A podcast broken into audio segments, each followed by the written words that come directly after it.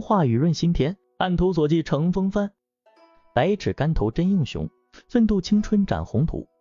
亲爱的朋友们，欢迎回到一一学语。今天我们要说的这个成语有点让人挠心尖儿，就像痒到你手无法够到的地方那种感觉。这个成语就是按图索骥。哎呀，是不是听起来就像我们要在一个巨大的地图上寻找隐藏的宝藏？你是不是已经幻想到了那张地图？手舞足蹈的探险家们和他们面红耳赤的寻找宝藏的场面了，但你可能要失望了，因为这个成语和寻宝可一点关系都没有。嘿嘿，那是因为我们今天寻找的宝藏是一匹马。这个成语源自于东汉历史学家班固的《汉书·梅福传》。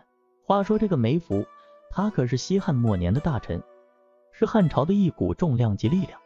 在文中。梅夫表示，他不愿意按照伯乐，也就是找马的行家的方法去寻找人才，然而想用尧舜禹时代的方法去选拔人才，就像是拿着伯乐画的马的图像，在市场上寻找千里马，结果找来找去也没找到。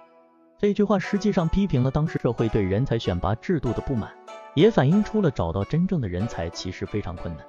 那么，这个成语在我们的日常生活中是如何运用的呢？假设你想买一件新衣服。你却只是盯着杂志上的模特照片去寻找同款的衣服，而忽视了其他适合你自己风格和身材的选择。结果呢，你可能会出现在大家面前，身穿一件不合身的衣服，看上去像个按图索骥的可笑样子，尴尬的让人无脸。按图索骥在学习中也是常见的现象，比如你正在写一篇文章，却只固守着某个名人的观点，生搬硬套。而不愿去深入思考，形成自己的看法，这就像是在图纸上找别人的马，但自己的思考和创新却被束缚了。所以我们在按图索骥的同时，也要学会独立思考，灵活解决问题。虽然我们提醒大家不要只按图索骥，但有时候这个成语又是必不可少的。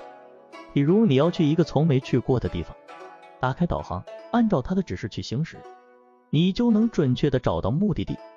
这就是按图索骥的现代版，但在很多情况下，我们还是需要有自己的判断，不能完全依赖于现有的信息，否则可能会忽视环境的变化，或者忽视了自己的特点和优势。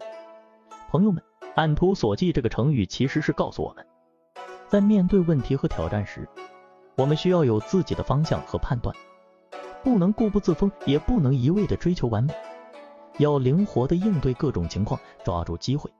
记住，要像一匹聪明的骏马，即使没有图纸，也能找到自己的方向，探索广阔的世界。好了，今天的故事就到这里了，希望大家都能从这个故事中得到一些启示。下次再见了。